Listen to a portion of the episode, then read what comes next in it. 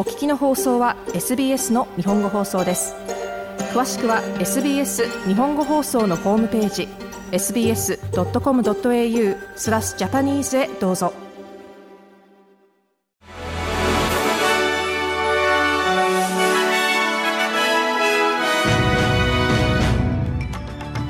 12月25日月曜日 SBS 日本語放送ニュースフラッシュをシドニーから北田和代がお送りいたします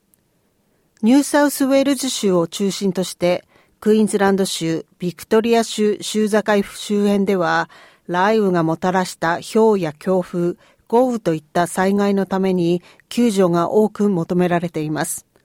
また、鉄砲水からの救助活動も行われました。ほぼ600人の SES ボランティアがクリスマスイブの夜の救助に出動。これらの多くは車両が洪水で動きが取れないというものでした。SES では、この雨が少なくともボクシングデーまでは続くであろうと ABC のインタビューで話しています。西オーストラリア州では北西部で熱波が続いていることにより消防士が山火事の消火活動を引き続き行っています。気象局の予報ではクリスマスデーの25日、州の北西部では30度台後半から40度台前半の暑さとなるだろうと伝えています。アンソニー・アルバニージー首相は他の人を助けるためにクリスマスの休日を返上しなければならなかった人々に感謝と敬意を払いつつ国民にクリスマスの挨拶を送りました。また首相は特に北クイーンズランド州の一部の人々にとって洪水の余波に対処するのは難しい時期であることも分かっていると言及しました。イスラエル軍はハマス拘束で殺害されたイスラエル人の人質5人の遺体をガザ地区北部の地下トンネルネットワークから取り戻したと発表しました。軍主席報道官ダニエル・ハガリ少将の検視解剖は保留となっています。この人質5人は10月7日の国境を越えたハマスの攻撃で捕らえられた240人の人質で、3人が兵士で2人が一般市民でした。ライフラインではこのホリデー期間にストレスや孤独を感じるのは珍しいことではなく、プレッシャーや期待感により感情が悪化する可能性があることを再度呼びかけています。ライフラインはホリデーシーズンの楽しく陽気なイメージにもかかわらず、経済的プレッシャーの増大、家族間の緊張の高まり、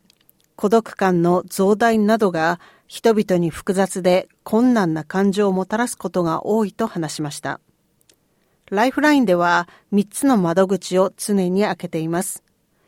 クライシスサポーターと話をするには、1311114に電話してください。テキストメッセージでも対話できます。0 4 7 7 1 3 1 1 1 4に送ってください。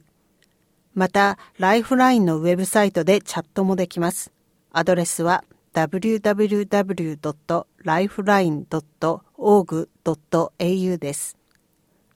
このクリスマスはオーストラリア全土にわたり初めてとなるサポートを多くの人々が求めています。これは物価高が続いているためです。フルタイムの仕事を持ち、住宅ローンを抱えている人々も、フードインセキュリティに直面し、家計のやりくりに苦労している370万以上の世帯の一部となっています。チャリティーのサービスを利用する人の数は昨年の同時期と比べて大幅に増加しています。食品を提供するオズハーベストは20%の増加となっていると報告しています。以上、12月25日のニュースフラッシュでした。なお、毎日のニュースをお聞きになりたい方は、SBS 日本語放送のポッドキャストをフォローするか、sbs.com.au スラッシュジャパニーズをご覧ください。